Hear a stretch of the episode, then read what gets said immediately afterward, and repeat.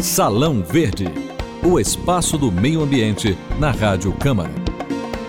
Qualquer cidade brasileira ainda convive com um desafio de 100 anos atrás, o saneamento básico. Mais de 35 milhões de pessoas não têm acesso à água tratada e mais de 100 milhões não têm serviço de esgoto. E ainda pior, 6 milhões de pessoas não têm sequer um banheiro. Sem saneamento, não existe saúde ambiental. Os rios e águas subterrâneas são poluídos, as plantações são contaminadas, os animais morrem, as pessoas adoecem. De acordo com o Ministério da Saúde, mais de 70% das doenças que levam a internações hospitalares no país são decorrentes de contato com a água contaminada. O Brasil tem o quinto maior PIB, Produto Interno Bruto, do mundo mas também tem dimensões continentais, o que aumenta os desafios para universalizar o acesso da população ao saneamento. Neste Salão Verde, a gente recebe a coordenadora da Rede das Águas da Fundação SOS Mata Atlântica, Malu Ribeiro, e o deputado João Paulo Papa, presidente da Subcomissão Especial da Universalização do Saneamento e do Uso Racional da Água aqui na Câmara dos Deputados. Eu sou Cíntia Simes e a gente volta já já. Recentemente, a Fundação SOS Mata Atlântica divulgou um estudo que aponta que 36% dos cursos d'água em 11 estados brasileiros e no Distrito Federal apresentam qualidade ruim ou péssima. A análise inclui o monitoramento realizado em rios das maiores cidades do país, São Paulo e Rio de Janeiro. A situação é preocupante porque a poluição diminui ainda mais a oferta de água para o consumo da população.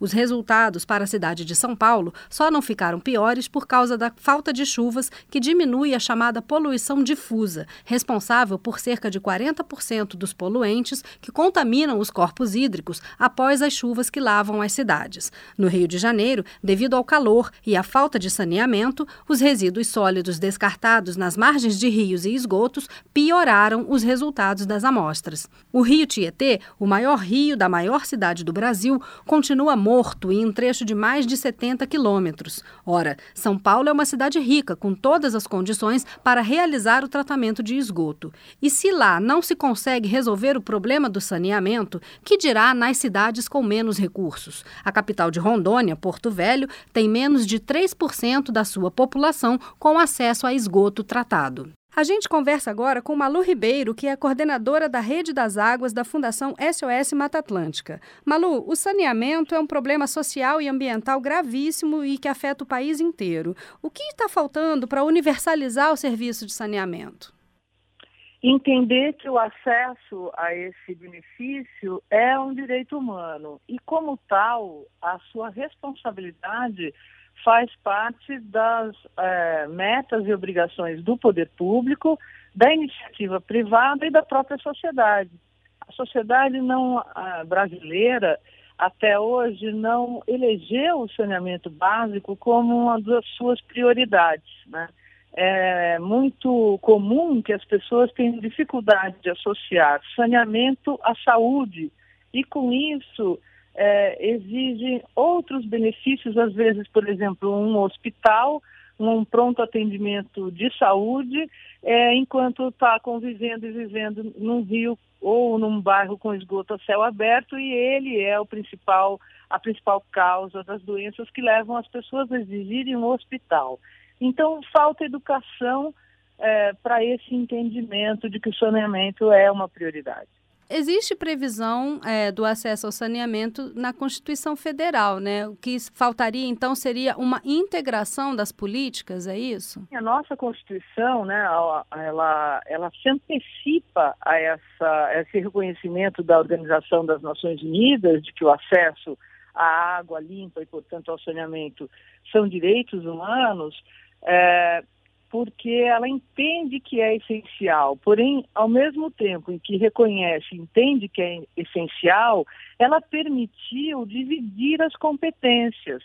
Então, o saneamento, por exemplo, ele é uma responsabilidade dos municípios, porém, a gestão ambiental, a tutela da água são competências federais, né, da União, é, e às vezes concorrentes com os estados. Na verdade, não existe uma integração dessas políticas, né? Inclusive, a política de resíduos sólidos não é tratada é, é, de forma integrada com a de saneamento, né? Então, realmente fica mais difícil, né? Vocês têm, Exatamente. pela Fundação SOS Mata Atlântica, vocês teriam é, sugestões de como resolver essa dificuldade, né? Dado que a gente tem um pacto federativo extremamente complexo e municípios, às vezes, com muito pouco recurso próprio para implementar algumas ações, é, tem alguma... Sim ação da Fundação nesse sentido?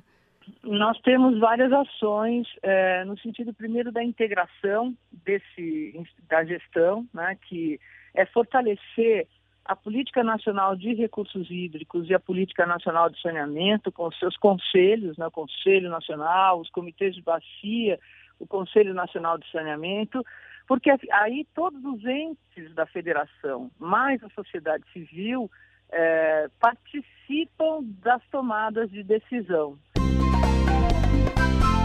Na legislação brasileira, os rios mortos são aqueles enquadrados na classe 4, que são rios destinados a diluir os efluentes da rede de esgotos, quase sempre sem tratamento. Para estes rios, não existe limite para o lançamento de efluentes. Sobre este assunto, você está ouvindo agora a entrevista com a coordenadora da Rede das Águas da Fundação SOS Mata Atlântica, Malu Ribeiro.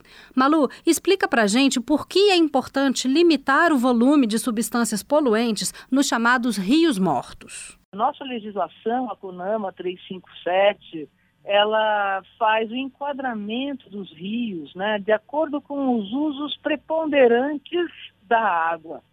Ou seja, tenho um rio numa bacia muito industrializada, esta, esse rio automaticamente é elegido para receber efluentes com baixa qualidade de tratamento de esgoto, não existe um limite, um padrão para os contaminantes que são lançados nesse corpo d'água, e ele então se torna um rio morto. É o caso, por exemplo, do Rio Pinheiros, é, na cidade de São Paulo, ou de outros, do Rio Guandu, na Baixada Fluminense, no final da Baixada Fluminense, de outros tantos rios que estão indisponíveis para uso da população porque são contaminados. A mudança nessa legislação, exigindo padrões mais eficientes das estações de tratamento de esgoto e o combate à emissão de poluentes, como, por exemplo, eh, o fósforo em, nos produtos biodegradáveis que formam espuma e gera alga nos rios, faz com que a gente elimine a contaminação na origem. E isso daria uma mudança é, muito rápida na condição de rios urbanos e pequenos corpos d'água que hoje são essenciais é, para a sociedade. Muito obrigada pela sua participação no programa. Ok, muito obrigada.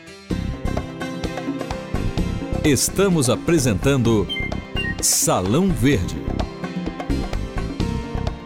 Os dados oficiais sobre o saneamento no Brasil são assustadores. De acordo com o Ministério das Cidades e o Instituto Trata Brasil, apenas 40% dos esgotos gerados no país são tratados. Na Câmara dos Deputados, a Subcomissão Especial da Universalização do Saneamento e do Uso Racional da Água, a Subágua, estudou durante oito meses os desafios para o saneamento básico no Brasil.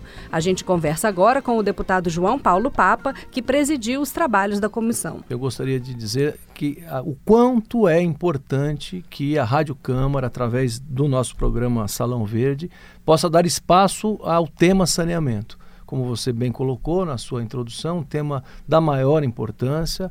É uma verdadeira tragédia o que ocorre em alguns estados da Federação Brasileira em matéria de saneamento. E é bom sempre lembrar que a falta da infraestrutura sanitária representa risco para a vida das pessoas.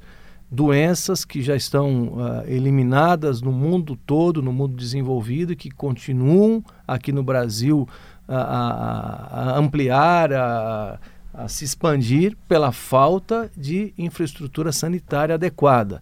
Ou seja, tratar do tema saneamento é tratar de qualidade de vida, é tratar da economia do país e, especialmente, tratar preventivamente da saúde de milhões de brasileiros. Deputado, uma grande dificuldade é a articulação dos diversos setores que precisam atuar em conjunto para garantir o saneamento. E dessa dificuldade decorre outra, que é a inconsistência dos dados obtidos nos diferentes órgãos. Como seria, então, possível melhorar essa articulação institucional? Em primeiro lugar, organizar dar uma, uma condução direcionada e unificada para uma área que é vital, como eu já disse, não só para a economia, mas para a qualidade de vida de tantos brasileiros. Hoje, a estrutura governamental brasileira dispõe de nada menos do que sete ministérios cuidando de partes do tema saneamento básico. É, houve um avanço no, recente com a criação do Ministério das Cidades, é preciso reconhecer isso.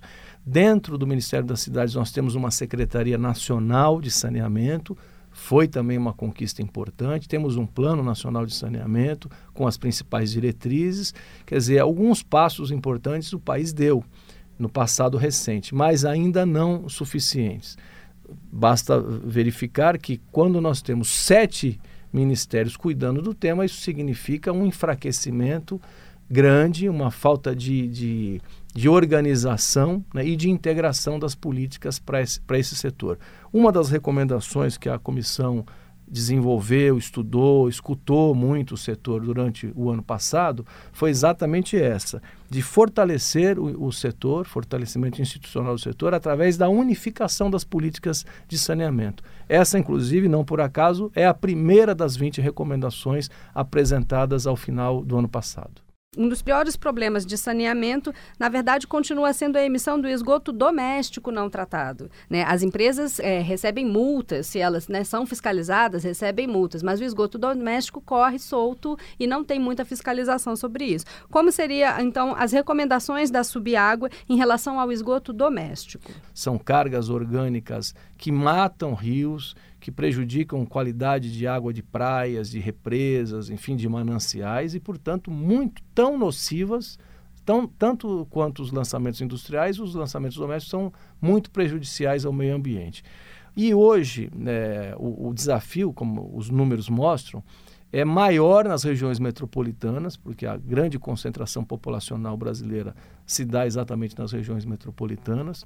O nosso índice de coleta de esgoto ainda é muito baixo, como já dissemos, mais de 50% da população não tem coleta, e o, o, índice ainda é maior é, em relação ao tratamento desses esgotos. São quantidades é, muito grandes de esgotos domésticos lançados diariamente nos nossos rios, nos nossos mananciais, represas e no mar. Pois bem, qual é o melhor caminho? E, a, e a, o trabalho feito ano passado identificou claramente isso. Nos municípios pequenos, aos municípios pequenos, falta apoio técnico, falta é, equipe técnica, capacitação técnica e financiamento mínimo para soluções que são soluções de pequeno porte, portanto, mais é, econômicas, né, de menor custo. E nas grandes regiões metropolitanas, o que falta é organização, em primeiro lugar, das empresas que gerenciam esses sistemas eh, estaduais que tomam conta do saneamento em regiões metropolitanas.